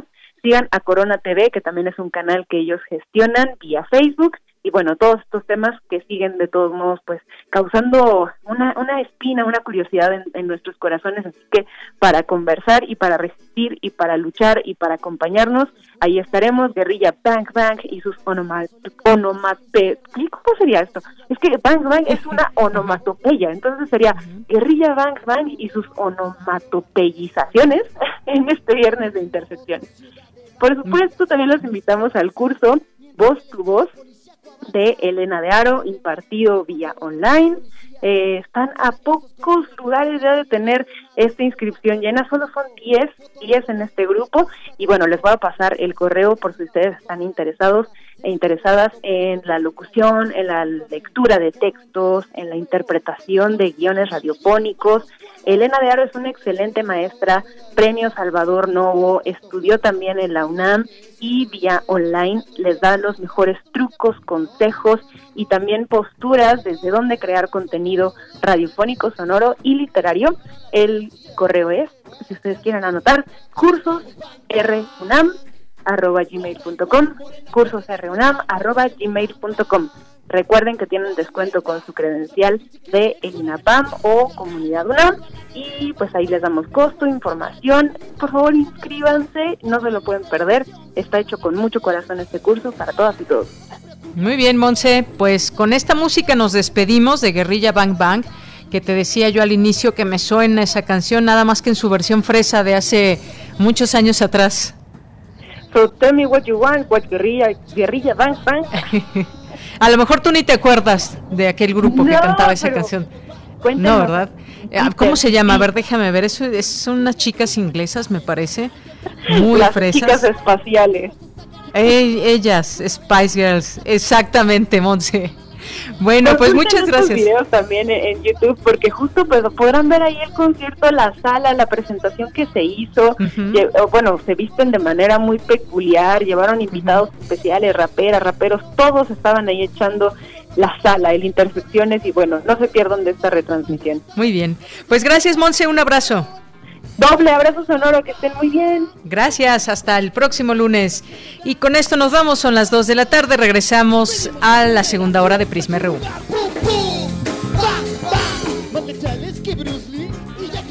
Queremos escuchar tu voz. Nuestro teléfono en cabina es 55 36 43 39. Ella es María. Ella y sus hijos tienen derecho a vivir seguros y libres de violencia. Por eso impulsaremos la creación de rutas seguras de transporte público, mejorando y vigilando las calles, y la instalación de más refugios para mujeres y sus hijos víctimas de violencia familiar. En el Partido Verde trabajamos por los derechos de María y de todos los mexicanos. Cumplir es nuestro deber. Partido Verde. Tiempo, todos somos mexicanos. Vamos a dejar de atacarnos. Que los de arriba y los de abajo. Que los de izquierda, que los de derecha. Ya basta. Todos necesitamos a los empresarios. Y a los obreros, a los comerciantes. Necesitamos a los trabajadores. Necesitamos a los taxistas. Y a camioneros, a los maestros, a las amas de casa. Te necesitamos a ti. Basta de pelear y están desunidos. Somos Elige. Acércate a www.partidoelige.org.mx. Mensaje dirigido a simpatizantes y afiliados del partido. Acciones UNAM 2021. Para enfrentar esta pandemia, las facultades de Psicología, Medicina y otras entidades académicas de la UNAM pusieron en marcha el programa Mi Salud también es mental ante la COVID-19, que brinda atención psicológica de primer nivel a distancia para toda la población que lo requiera durante esta emergencia sanitaria. Han sido atendidos ya decenas de miles de pacientes. Acciones UNAM. Somos la Universidad de la Nación. En Morena defendemos la voluntad del pueblo. Somos la voz de quienes no habían sido escuchados, quienes son la razón de la lucha por la cuarta transformación. Por eso acabamos con los excesos, los moches y la corrupción, para devolverle al pueblo lo que siempre ha sido suyo. Sigamos unidos para consolidar la cuarta transformación. Este 6 de junio, defendamos la esperanza. Vota por las y los diputados federales de Morena. Coalición Juntos Hacemos Historia. Durante años, a la mayoría de mexicanos nos vieron como borregos. Por eso, hoy en México, unos pocos tienen muchísima lana y la mayoría no tiene casi nada. Pero las cosas están cambiando. Se han eliminado los privilegios, los lujos y se ha frenado en seco a la corrupción. Todavía queda mucho por hacer, pero el México de hoy va por el camino correcto. Y desde el PT seguiremos apoyando e impulsando la transformación que hemos iniciado por ti. El PT está de tu lado. Relatamos al mundo. Relatamos al mundo. Bien, pues estamos de regreso, son las 2 de la tarde con 3 minutos. Muchas gracias por continuar en estas frecuencias de Radio UNAM, así como en www.radio.unam.mx, que siempre nos da mucho gusto eh, saber que están ahí escuchándonos en cualquier parte de México y del mundo. Gracias por sus saludos, gracias por estar aquí, eh, pues enviándonos sus mensajes, sus sus preguntas y todo lo que quieran enviar a través de nuestras redes sociales en arroba PrismaRU en Twitter y PrismaRU en Facebook. Saludos a Rebeca Vega. Saludos a Armando Aguirre, que nos manda saludos. Dice que ya tomó el curso con Elena de Aro. Fue excelente experiencia, muy recomendable y muchos saludos a Elena y gracias. Bueno, pues ahí estuvo esta recomendación que nos hace también Monserrat Muñoz hace unos unos momentos. Gracias, Armando Aguirre. Mario Navarrete también dice atentos a la transmisión. Maestro Otto le manda muchos saludos y en un momentito más está con, estará con nosotros. En un momento más, Otto Cázares. Muchas gracias, Mario Navarrete Real. Aquí siempre atento, presente y enviando mensajes, videos, fotografías. Gracias. César Soto, la actividad periodística en México, el Estado mexicano no ha garantizado los mecanismos de protección a los reporteros y comunicadores de en radio, televisión y prensa escrita para la libertad informativa y difusión a la opinión pública. Gracias, César, por el comentario. Salma Vargas, muchas gracias. David Castillo, Davido también, muchas gracias. Eh, Mario también, que eh, aquí nos comenta sobre esta entrevista que tuvimos con Jesús Lemus, eh, también haciendo haciendo un comentario sobre todo este tema, que sí fue una, una historia eh, pues tremenda la que vivió el periodista Jesús Lemus eh, en la cárcel, que fue llevado de manera injusta y todo lo que pues derivó y ahora continúa haciendo su labor, su labor en un ambiente, esperemos mucho más de libertad. Sus investigaciones nos van dando cuenta de lo que de lo que conoce, incluso incluso también en otros lugares, en Guatemala me parece que es una investigación y todo lo que deriva de ella con temas de distintas comunidades y nos va platicando en su libro que son historias, son crónicas y también son revelaciones con muchos datos. Juan Jaso López también nos dice que pues más paja que contenido las respuestas de Juan Vázquez. David Castillo también, muchas gracias aquí por el comentario. Gracias también a Ricardo Israel, a Airesis también. Eh, Ricardo nos dice pues que responda lo que menciona, menciona Jesús Lemus, demoledor a su declaración, que defienden solo periodistas de la élite. Eh, también nos dice es patética la respuesta evasiva de artículo 19. Jean-François Charrier, muchas gracias por los comentarios. Rebeca Vega, muchas gracias también. Aquí eh, Ricardo Israel también. Andrea Smart nos dice saludos a todo el equipo. Está ausente en Twitter porque mi celular se descompuso. Bueno, pero ya está aquí, ya estás aquí, Andrea Smart, eso es lo importante. José Luis Sánchez también nos manda muchos saludos. Dice que hay del enorme esfuerzo de conseguir las vacunas en un, en un mercado de alta demanda y millones de aplicaciones exitosas. Amarillismo. Gracias por el comentario. Mario Navarrete también aquí que va a ser me imagino yo una, una sopa de elote, gracias. Bueno, eso creo, ¿eh? O va a ser pozole. Bueno, ya ni veo bien. Gracias por el video. David Castillo, Henry Paredes, también buen inicio de semana. Guerrero, a nuestros amigos de eh, UNAM, que es la cuenta oficial del posgrado de Economía de la UNAM, aquí presentes en este espacio desde la Facultad de Economía. El Suayet también, muchas gracias. Otto, que en un momento más estará aquí con nosotros. Eh, Gloria Delgado también, muchas gracias. Eh, J. Pogan también aquí atento. El Gato también, nuestros amigos de Fundación UNAM, Bibliotecas y Servicios Digitales también, eh, José Ramón Ramírez, muchas gracias por los mensajes y aquí estamos leyéndolos como siempre eh, con muchísimo gusto. María del Roble Mora Rodríguez también.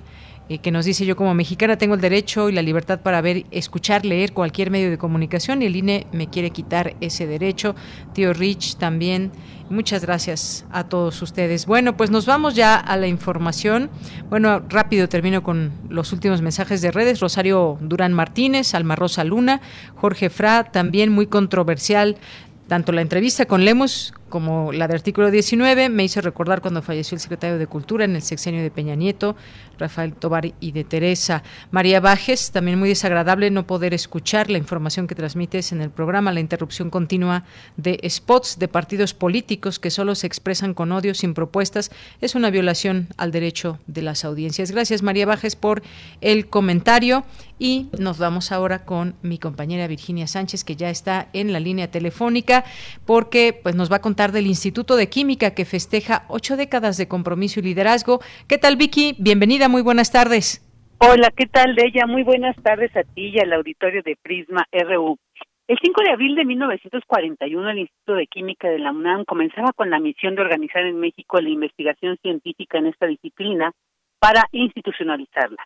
Y se puede asegurar que hoy, a 80 años, se ha cumplido el objetivo y más allá, a lograr su consolidación como una instancia científica de primer nivel y como referente a escala internacional por su investigación de frontera y la formación de recursos humanos de excelencia, con lo que se mantiene a la vanguardia y en una posición de liderazgo en esta rama de la ciencia.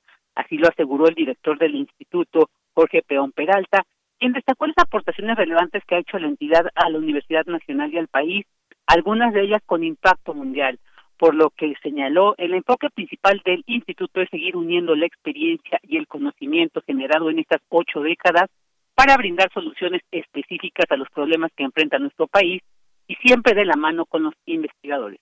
Escuchemos a ver. Siempre estamos en primero o segundo lugar en el número de alumnos formados por investigador, en la idea de que la formación de, en química es absolutamente crucial que se dé codo a codo con los investigadores. El Instituto de Química, conformado por 66 investigadores y 45 técnicos académicos, cuenta con espacios de investigación únicos en el país, como el Laboratorio Nacional de Estructuras Macromoleculares, la NEM, donde se determina la estructura de proteínas complejas con decenas de miles de átomos y una precisión para conocer dónde se sitúa cada uno de ellos. O el Laboratorio Nacional de Ciencias para la Investigación y Conservación del Patrimonio Cultural, donde se estudian expresiones artísticas realizadas desde la época precolombina con materiales y técnicas únicas, así como el Laboratorio Universitario de Resonancia Magnética Nuclear, con los equipos más sensibles para esta técnica en toda Latinoamérica, entre otros espacios. Al respecto, la Rodríguez Romero, encargada de la NEM, asegura que el instituto es de lo mejor que hay en la investigación química en el país, pues cuenta con la mejor infraestructura, con una plantilla académica de primer nivel que publica en las mejores revistas científicas a nivel internacional, mientras que los alumnos son muy solicitados en el ámbito industrial y académico. Por su parte, Elizabeth Gómez Pérez, investigadora del instituto, señaló que en el presente siglo la entidad incide en líneas de investigación novedosas como la nanotecnología, y desarrolla un sinnúmero de compuestos con múltiples aplicaciones como antidepresivos, anticancerígenos o compuestos sintéticos de menor impacto ambiental.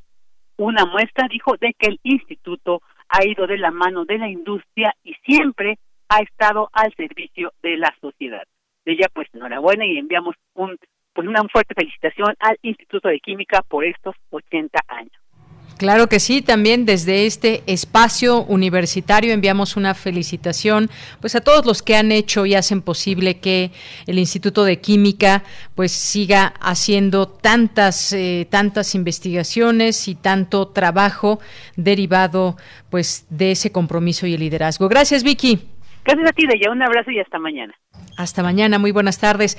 Nos vamos ahora con Cristina Godínez, aún con la emergencia sanitaria derivada de la pandemia por COVID-19. El Instituto Politécnico Nacional incrementó en el ciclo escolar 2020-2021 el 10% de su matrícula. Cuéntanos, Cristina, buenas tardes. Buenas tardes, Deyanira. Un saludo para ti y para el auditorio de Prisma RU. En el informe anual de actividades 2020, el Politécnico indicó que para el ciclo escolar 2020-2021, su matrícula escolar aumentó en 10.76%, lo que representó 20.586 alumnos más y otorgó 116.272 becas a estudiantes de los niveles medio, superior y posgrado. Es así que el 56.8% de la matrícula total contó con este apoyo para fomentar la excelencia académica, asegurar la continuidad y éxito de los estudios, además de disminuir la deserción escolar por motivos económicos.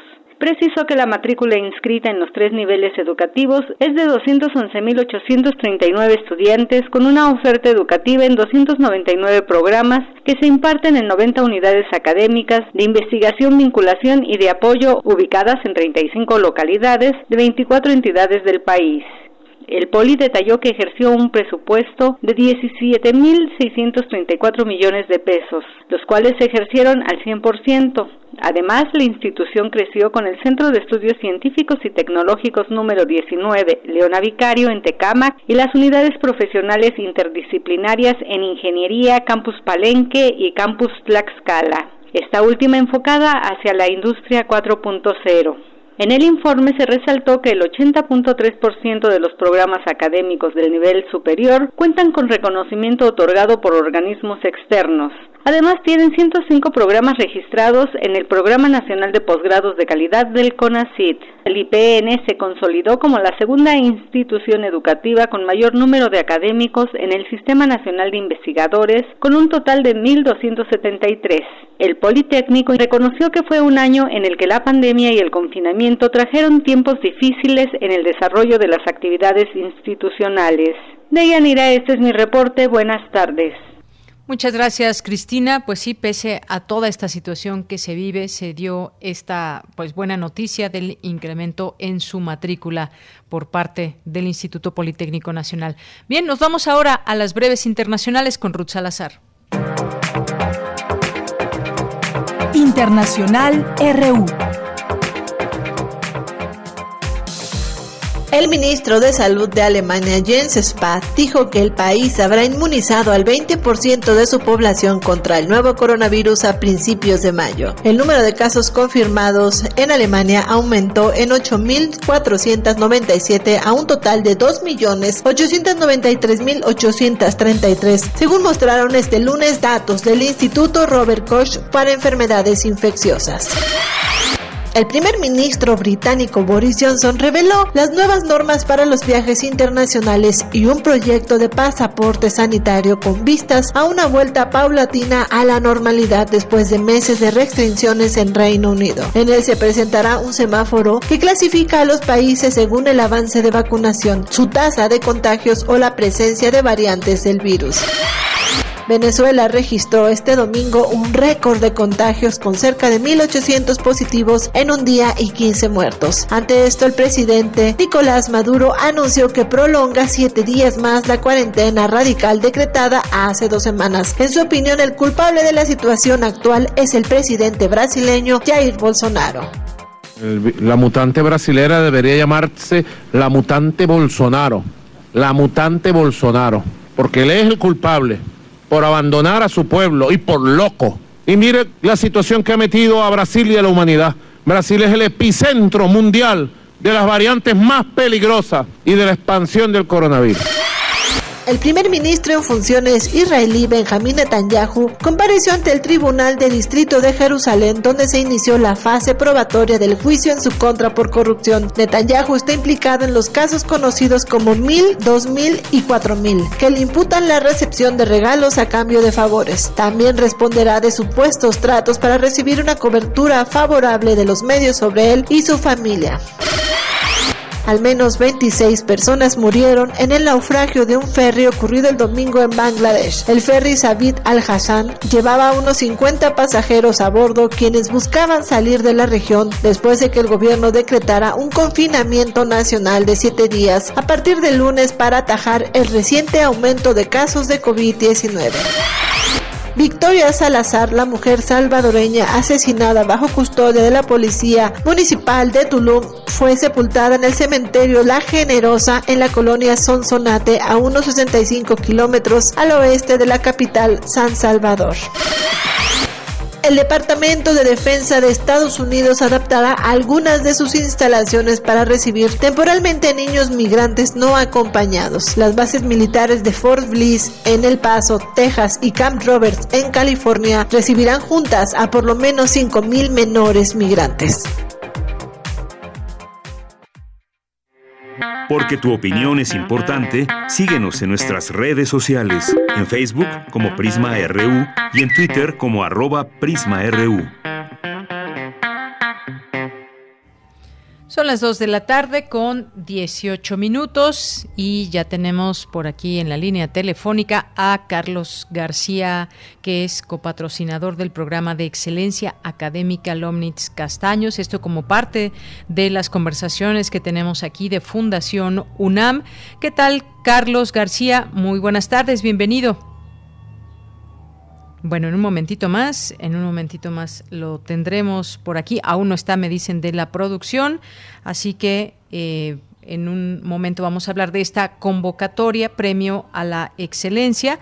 Y por lo pronto, pues algunas notas que comentar con ustedes. Decíamos al inicio de esta eh, conversación pues hay una hay un tema con las vacunas. Y, fíjense todo lo que las preguntas que van emergiendo conforme avanza la aplicación de la vacuna en el mundo en algunos muy rápida y en algunos muy rezagada.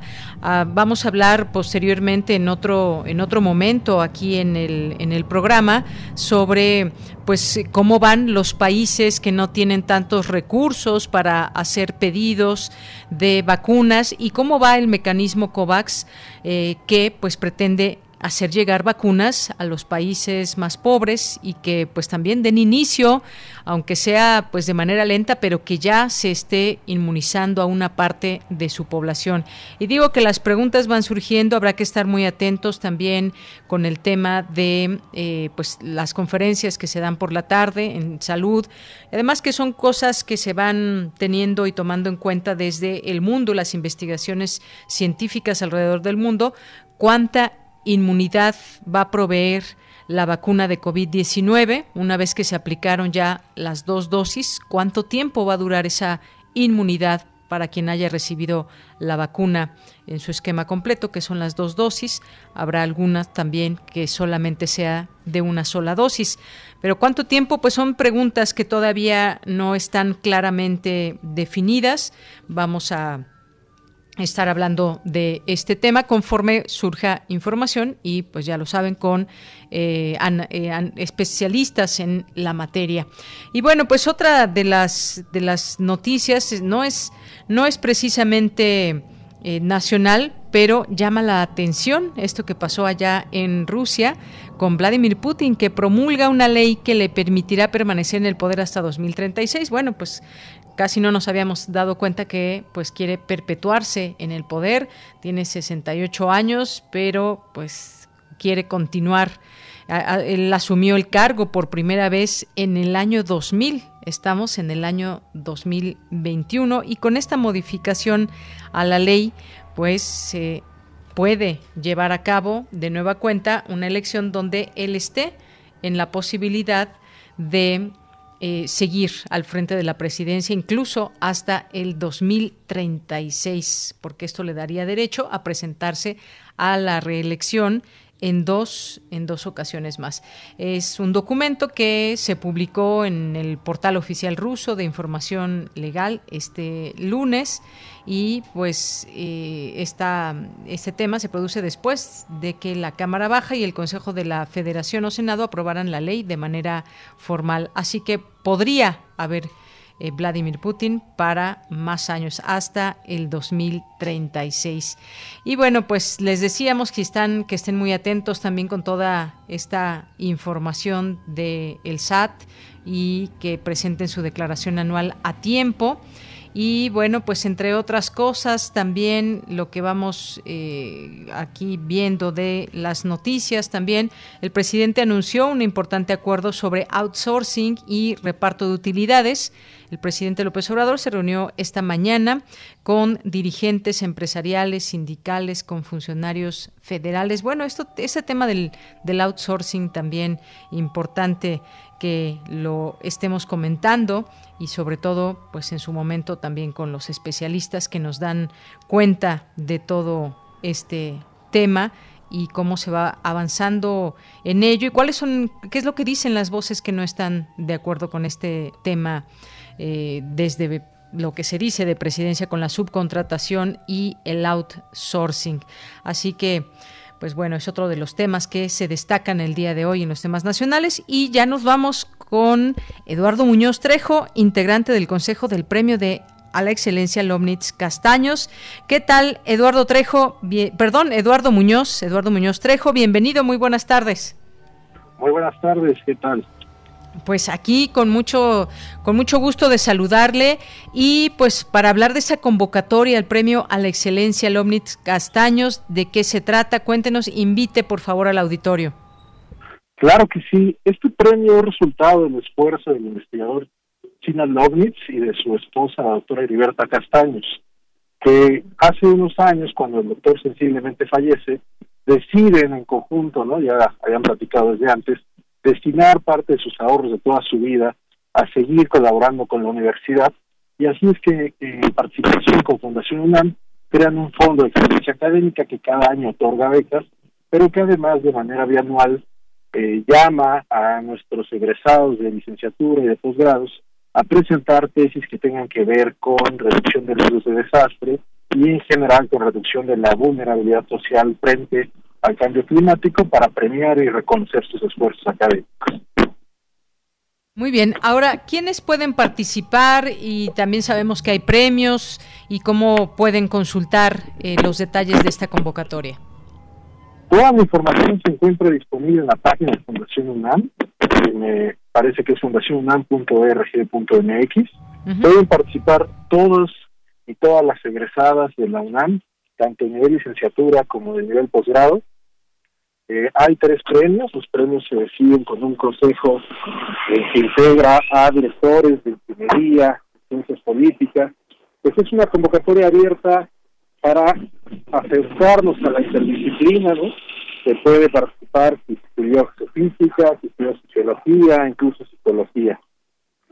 Bien, pues es un eh, temas también muy específicos eh, que se dan a conocer y pues sobre todo destacar este propósito de reconocer los mejores trabajos académicos realizados por estudiantes, como usted decía, de licenciatura, maestría, doctorado de la UNAM, que se enfoquen en la reducción de riesgos de desastres, reducción de la vulnerabilidad frente a fenómenos medioambientales geológicos, aumento de la resiliencia estructural en beneficio de la población mexicana respecto a estos fenómenos y bueno, pues ese es a grandes rasgos estos temas con los que pueden participar.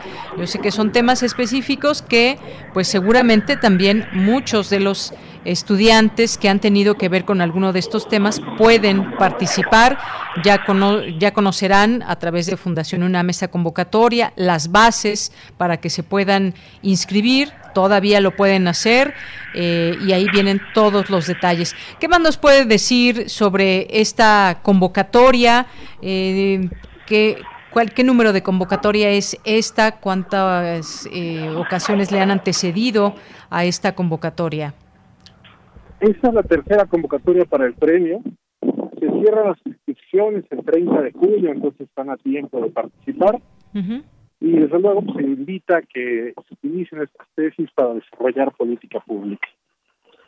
Muy bien. Bueno, pues ahí están. También decíamos que hay premios, así que los pueden consultar también en estas bases, en esta convocatoria, todo lo referente al registro, formatos eh, de los participantes, lo que se pide específicamente. También pueden conocer la parte del jurado calificador que pues será designado por el Consejo de Área correspondiente y también pues conocer cuándo se darán los resultados y la premiación que es muy importante y que es pues la parte final de esta convocatoria. ¿Algo más que quiera comentarnos, Eduardo? Nada más, muchas gracias a ti y a tu la audiencia por el tiempo. Muy bien, pues hasta luego y muchas gracias. Hasta luego, buenas tardes. Muy buenas tardes. Bien, pues fue Eduardo Muñoz Trejo, integrante del Consejo del Premio a la Excelencia Lomnitz Castaños, y efectivamente pueden eh, entrar a la página de Fundación UNAM y encontrar toda esta información y otras informaciones que siempre también hay que estar pendientes de lo que hay desde Fundación UNAM www.fundacionunam.org.mx y cualquier pregunta que tengan, cualquier duda, pues nos las hacen llegar a nosotros y nosotros también pues directamente eh, pues le preguntamos a nuestros amigos de Fundación UNAM. Y pues también está esta página de Fundación UNAM también pueden tener contacto con la maestra Claudia Ansúrez Mosqueda. Hay un correo para esto que es cansures, ambas con z, cansures arroba Bien, pues hasta aquí dejamos este tema. Cualquier situación, estamos atentos para servirles y ampliarles más sobre esta convocatoria. Continuamos. Porque tu opinión es importante, síguenos en nuestras redes sociales, en Facebook como Prisma RU y en Twitter como arroba PrismaRU.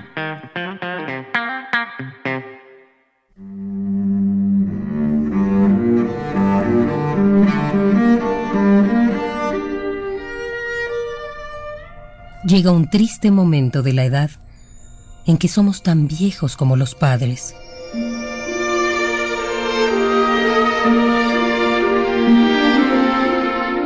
Y entonces se descubre en un cajón olvidado la foto de la abuela a los 14 años. ¿En dónde queda el tiempo? ¿En dónde estamos?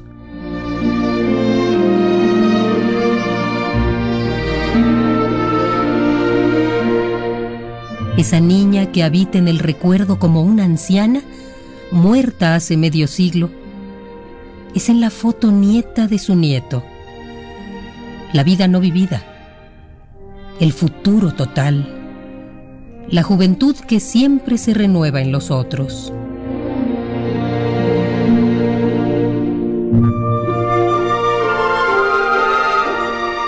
La historia no ha pasado por ese instante.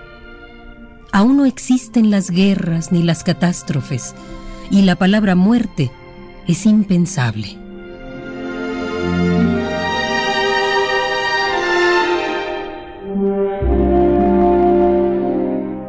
Nada se vive antes ni después. No hay conjugación en la existencia más que el tiempo presente. En él, yo soy el viejo y mi abuela es la niña.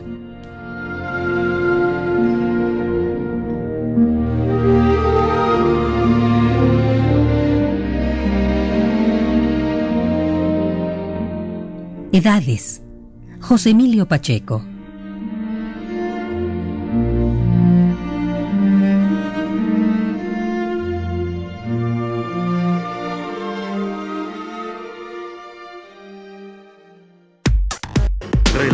al mundo. Relatamos al mundo.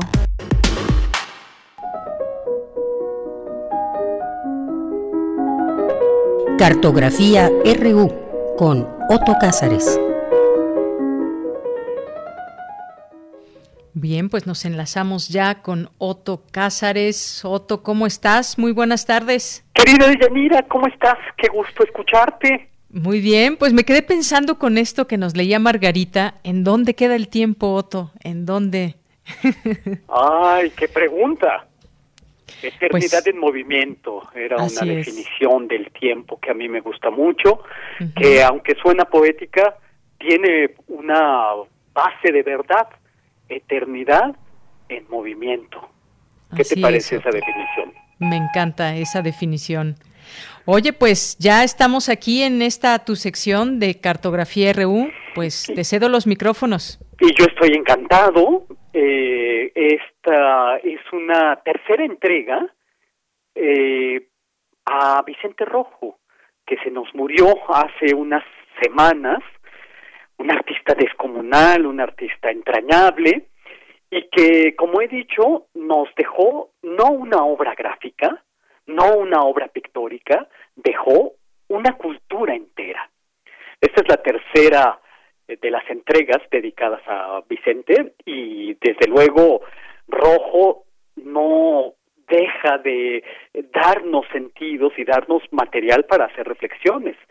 Por ejemplo, en su diario abierto, que es el esbozo de su autobiografía, hecho con recortes de titulares de las entrevistas que dio a lo largo de cinco décadas y que publica la editorial Era, que él mismo fundó, cuenta a Vicente que una vez le hizo una visita a un doliente e inerte Juan García Ponce y que al quejarse el pintor de algunas dolencias, el otro le contestó, no te preocupes, somos eternos.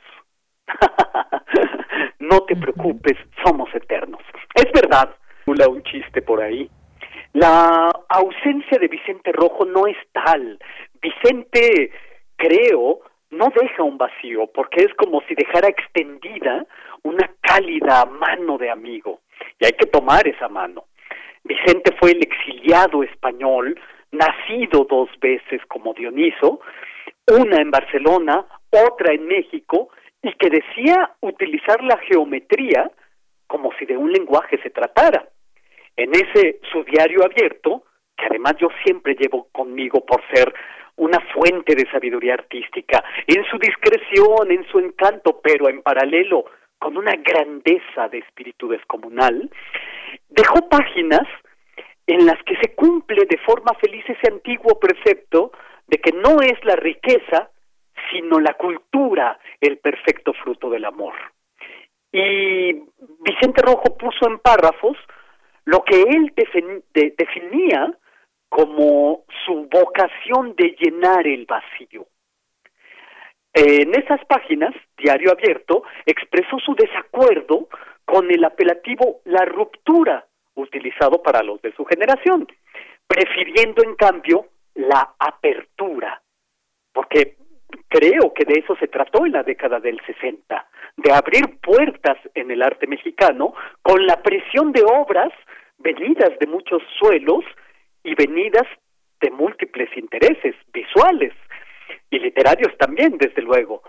Me parece que Vicente Rojo definió, sin haberlo deseado expresamente, a la generación de la apertura cuando, hablando de la obra de Juan Soriano, que no era de su generación, pero al que decía admirar en muy gran muy grande medida, le antepuso la palabra magia. Magia, que en una palabra se llama libertad, dice eh, Vicente Rojo. La magia es la libertad. La apertura en este sentido fue mágica y fue también libre. Su diario abierto, páginas autobiográficas o como él escribió, escenas de un autorretrato, tienen un subtítulo, me llamo Fritzi. Y este subtítulo habla con elocuencia de su alma rebosante de deseo de contemplación, porque Fritzi era el gatito del pintor Paul Klee, que es el desvelo y admiración de cualquier pintor, pero sobre todo fue el desvelo y la admiración de Vicente Rojo, cuyos materiales eran el orden, el color y la pureza. Fritzi entonces era el felinito que se arrobaba, que arqueaba el lomo y ronroneaba cuando veía pintar a su humano o cuando lo veía interpretar el violín, porque Paul Klee también era músico y con su esposa que se sentaba al piano tocaba piezas todas las tardes. Ese es Fritzi, el gato contemplativo, de modo que eh, Vicente Rojo llamando a, sus páginas autobiográficas me llamó Fritzi, pues habla eh, muy elocuentemente de esta eh, este talante contemplativo. En torno de Fritzi, Vicente Rojo trazó un círculo mágico e imaginario y en la observación y en la escucha felinas transcurrieron sus fecundos 89 años de vida en las que pintó ocho series con sus subseries. Ocho series. Ocho. Pero recuerden, el ocho en vertical tiene la forma del infinito. Ocho series a lo largo de sus días. Aproximaciones, señales, negaciones, recuerdos, eh, México bajo la lluvia con sus posibilidades de los 45 grados, lluvia como posibilidad plástica, escenarios, una serie de la que se desprenden subseries y en la que están los volcanes famosos, las estelas, los códices, los monumentos, los espejos, el Paseo de San Juan y por último la serie Escrituras. A veces yo concibo a Vicente Rojo como un pintor que poseyó miles de soluciones para pintar el mismo cuadro. Creo en el poder expresivo de la repetición, dejó escrito en sus páginas autobiográficas. En Vicente Rojo, cada serie fue un problema plástico irresoluble a su manera, proyectos trampa, por así decirlo, que iban acentuando la dificultad conforme avanzaba en el número de las pinturas de la serie. Y con un deseo, que no permaneció oculto, de que la obra terminada fuera puesta entre paréntesis por la sucesiva y que la obra nueva negara a la anterior. En otras palabras, que cada obra, entendida como pregunta, engendrara otra pregunta. Y así, de pregunta en pregunta, Vicente Rojo se volvió perseguidor de 15 preguntas a la vez, porque Vicente Rojo pintaba 10 o 15 cuadros al mismo tiempo, el mismo cuadro dividido en capítulos, como decía él mismo.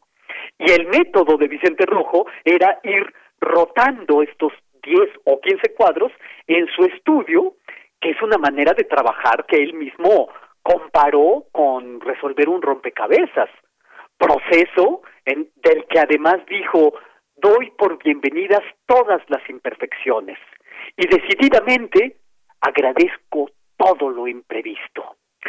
de modo que todo accidente era bienvenido. Eh, la artista Verónica Gerber y Vicente Rojo sostuvieron un diálogo de bello título que además fue publicado, El escritor que no escribe. Es un diálogo del año 2013, breve, pero muy significativo, porque da buena cuenta de la interlocución que sostuvieron eh, Verónica Gerber y Vicente Rojo y del amor y consideración que Vicente Rojo profesaba a los artistas más jóvenes. Él no rehuía a la influencia de los más jóvenes. En este diálogo, Rojo expresó que su trabajo era muy meditado, pero que nunca había tenido una teoría sobre lo que estaba haciendo. Desde luego yo no creo ni una sola palabra de esto último. yo creo que su teoría total y no escrita lo catapultaba a la práctica total escrita en signos plásticos, donde la escritura es signo de su propio significado plástico y la escritura es signo de su pensamiento. Dijo Vicente Rojo ser un zurdo al que le amarraron la mano izquierda y que acababa todo lo que empezaba. Eh, este zurdo, al que amarraron la mano izquierda y que acababa todo lo que empezaba, se hacía preguntas plásticas y gráficas a través de pinturas, esculturas, a través de portadas de libros, de revistas, carteles, trípticos, catálogos, etcétera. Fue el cazador de la incógnita mayúscula que llamamos arte. E hizo realidad ese deseo de sentir frente a la obra de arte profano la necesidad de arrodillarse y llorar y la necesidad de, ante la obra sagrada, ponerse a bailar. Gracias, Vicente Rojo. Esto es lo que yo tengo que decir este lunes, 5 de abril de 2021.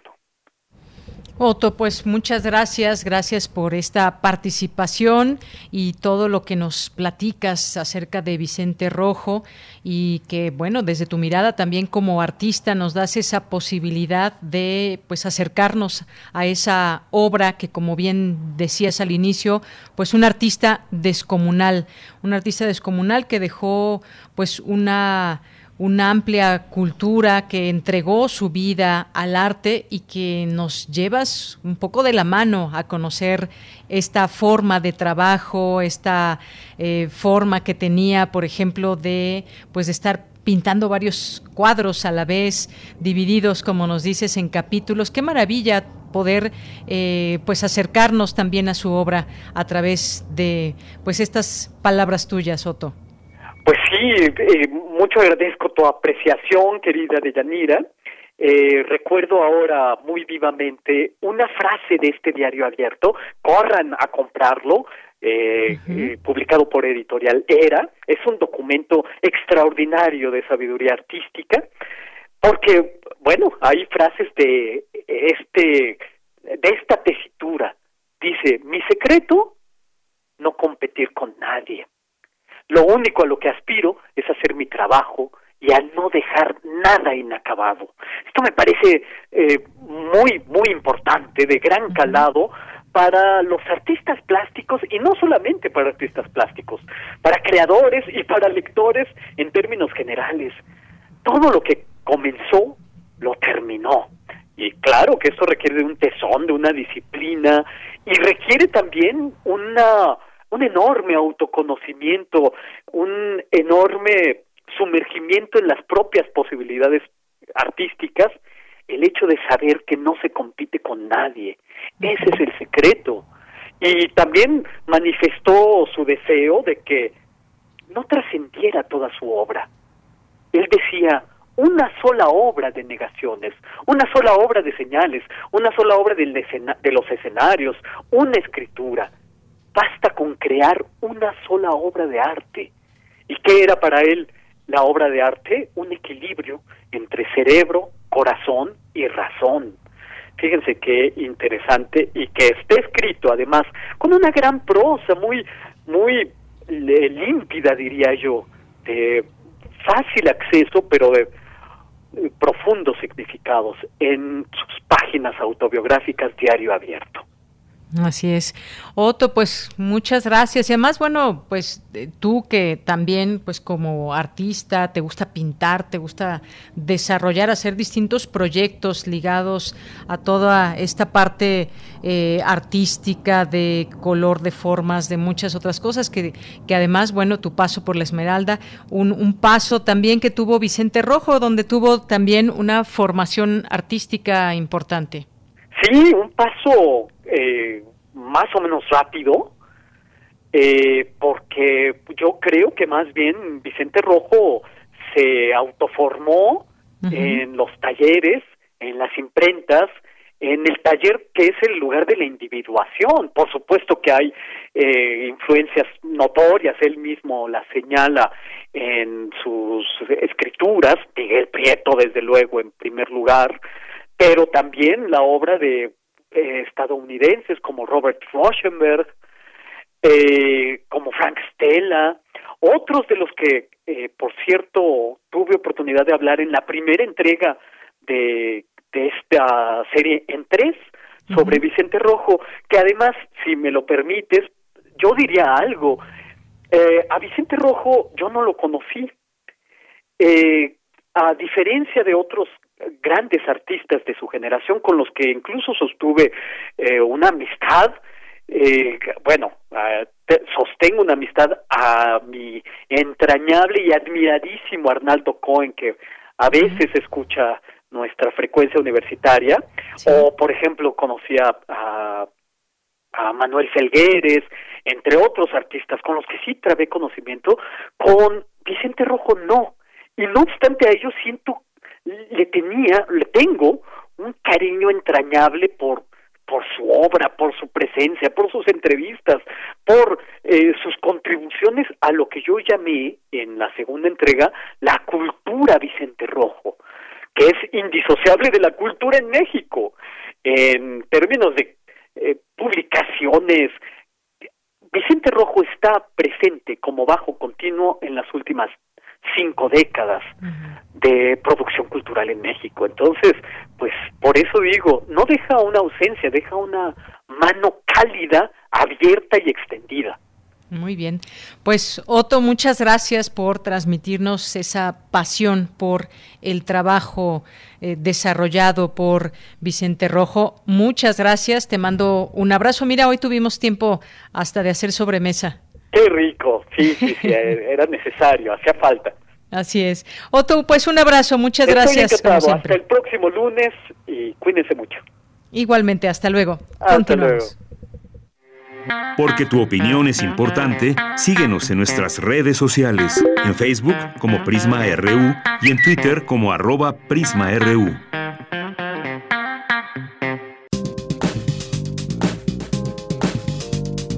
Cultura RU. Bien, pues nos vamos ahora a Cultura con Tamara Quiroz. Adelante. Deyanira, como siempre es un gusto saludarles a través de estas frecuencias. Gracias por sintonizar Radio UNAM y seguir la transmisión de Prisma RU. Para iniciar la semana tenemos una recomendación literaria. Se trata de Radicales Libres, la nueva novela de Rosa Beltrán, escritora, catedrática, traductora y académica. Entrando en contexto, les comparto que el título de este libro hace referencia a las moléculas que dan cuenta del inexorable paso del tiempo y a tres mujeres de distintas generaciones que al relatar su historia muestran seis décadas de la vida en México. ¿Cómo surgió Radicales Libres? Escuchamos lo que comparte a estos micrófonos Rosa Beltrán. Es una novela que yo tenía pensada hacía muchos años y que existía en pequeñas notas, en distintos cuadernos y que tomó forma como novela tan solo hace apenas tres años, pero no sabía cómo resolver el problema del tono y felizmente en la pandemia lo encontré. Es una novela que habla de tres distintas generaciones de mujeres y abarca seis decenios en la vida del país y parte de la pregunta ¿qué nos pasó?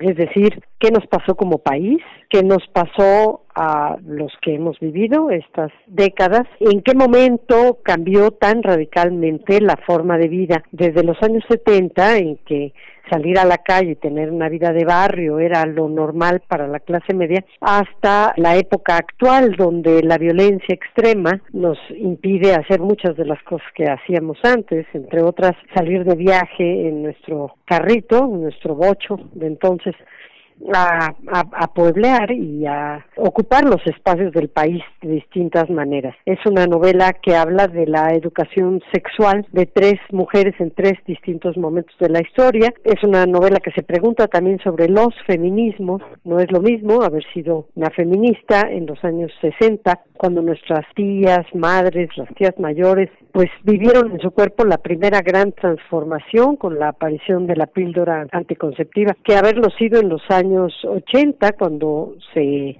creía todavía en eh, las utopías socialistas, aunque en el 89 llegó la caída del muro, por supuesto, y con ella la caída de todo ese sueño, a ser un activista hoy en el mito. Radicales Libres es una novela de aprendizaje, de crecimiento. Hace algunas semanas, la doctora Beltrán compartió un adelanto como parte de las lecturas estatutarias de la Academia Mexicana de la Lengua y en el capítulo que compartió se observa la transición a la madurez de una adolescente que ve a su madre irse de casa con su amante a bordo de una motocicleta. Y lejos de cualquier dramatismo, Beltrán renueva en este fragmento la visión femenina, la adolescente no se enoja por el abandono, desea saber qué indicios hubo en su infancia que le advirtieron sobre la decisión que tomaría su madre. A través de la prosa, la narradora describe con franqueza y sin tabús temas como el despertar sexual, asimismo reflexiona en torno a la vida en México durante 1968, desde los preparativos para las Olimpiadas hasta la noche del 2 de octubre y también sobre la historia de la Ciudad de México. Escuchamos a Rosa Beltrán. No es una novela estrictamente autobiográfica, aunque todo lo que escribimos tiene que ver con lo que hemos vivido. Entre otras cosas, yo creo que en estas seis décadas lo que ha ocurrido y que nos ha marcado es desde haber vivido el mundo a través de pantallas de las televisiones con un discurso más o menos homogéneo en todo el país que hablaba de mestizaje, que hablaba de unión entre los mexicanos, a la irrupción desde los 90 del Internet, es decir, la comunicación inmediata con cualquier persona en cualquier parte del mundo, hasta los dispositivos digitales de ahora que en la pandemia nos han sido necesarios para comunicarnos con él afuera, desde el confinamiento a las comunicaciones inmediatas en WhatsApp, pero también estas larguísimas comunicaciones por teléfono que no se tenían antes. Antes las comunicaciones por cobro revertido, que así se llamaban, implicaban una comunicación muy rápida. ¿Cómo están? Bien. ¿Y allá todos bien? Sí, acá todos bien también. Bueno, es larga distancia. Bueno, adiós. Y ya se acababa, ¿no? El mundo se nos ha convertido en una comunicación inmediata, aunque en dos dimensiones, a través de las pantallas. Pero también, como dije, el cambio de las utopías y las distintas revoluciones. En los años 70, la utopía socialista hacía que muchos creyeran en ese sueño. En mi caso particular, ya casi por llegar los 80, fui a alfabetizar a la sierra de Hidalgo Después eh, la utopía socialista fue cayendo por distintas razones. Hay mucha literatura al respecto de Cuba, de la ex Unión Soviética, de los países de la así llamada cortina de hierro. Pero en los 80 vivimos también la época de Reagan y la época de Thatcher. Y digo vivimos porque el mundo se volvió global, así que aunque no viviéramos físicamente, no fuéramos ciudadanos de esos países, el ingreso al libre mercado nos afectó a todos, cambió nuestra manera de consumir. Aparecieron poco después choice los eh, centros comerciales que vinieron a igualar ese uso del espacio en los jóvenes de todo el mundo, a comprar más o menos los mismos productos, a aspirar más o menos a las mismas cosas.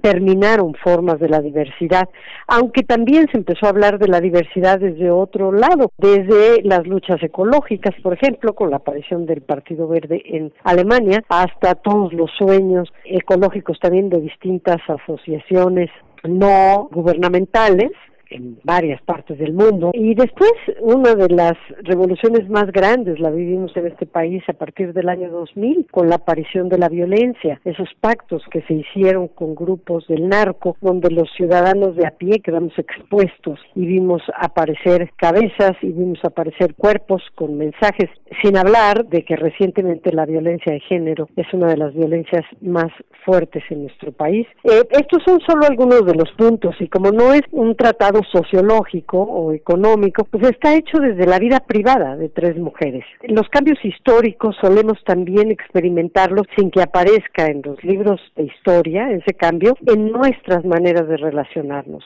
en nuestras formas cotidianas, domésticas de vivir la vida. De eso hablo también Radicales Libres. Si quieren conocer más de esta nueva novela de Rosa Beltrán, en las próximas semanas será editada por el sello Alfaguara y el adelanto de los capítulos pueden verlo y escucharlo en las redes sociodigitales de la Academia Mexicana de la Lengua, que continúa con sus trabajos vía telemática. Puede ser consultada a través de su página www.academia.org.mx o bien en Twitter arroba amlengua o Facebook Academia Mexicana de la Lengua. Recuerden también seguir nuestras redes arroba prisma.ru. A mí me encuentran en arroba tamaraquiros-m. Gracias por escuchar, les deseo que tengan un excelente inicio de semana. Hasta mañana. Bien, continuamos, son las 2 de la tarde con 55 minutos y bueno, pues muchas gracias a las personas que siguen escribiéndonos a través de redes sociales. Y bueno, nos va a dar tiempo hoy de despedirnos con un poco de música. Aquí que la producción nos recuerda que un día como hoy de 1994, qué día, qué tragedia sucedió con el vocalista de Nirvana, Kurt Cobain, que a sus 27 años se quitó la vida, por lo menos ese fue el parte oficial, un suicidio por arma de fuego. Ya 27 años de esa emblemática muerte y pues un grupo que, que le estaba yendo muy bien, un grunge estadounidense así definido ese, ese sonido y pues la historia que dejó con ese estilo y con ese tipo de música y lo que fue después de la banda, pues ya, después de su muerte, ¿qué pasó con la banda? Pues fue, así quedó la banda. Ya no fue nunca lo mismo sin la muerte de el vocalista, guitarrista. Y hoy vamos a escuchar, nos vamos a despedir con esta canción que fue lanzada en 1970. Él eh, ya había nacido, pero quien la compuso fue David Bowie y se ha, eh, la han interpretado distintos artistas, también entre ellos Kurt Cobain en un Unplugged. Y pues vamos a escucharla, con esto nos despedimos, un exitoso tema también que hemos escuchado muchas y tantas veces, así que nos despedimos con esta canción en la voz de Kurt Cobain. Muchas gracias y hasta mañana. Muy buenas tardes.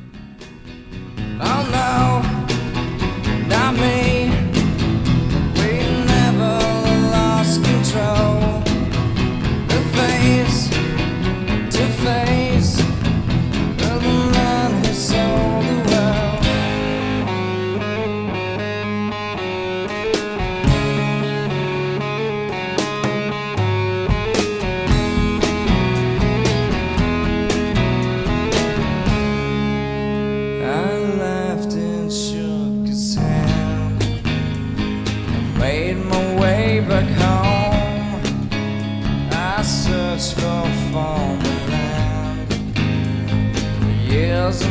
hills I roamed. I gazed, I gazed and stared. We must have million hills I must have died.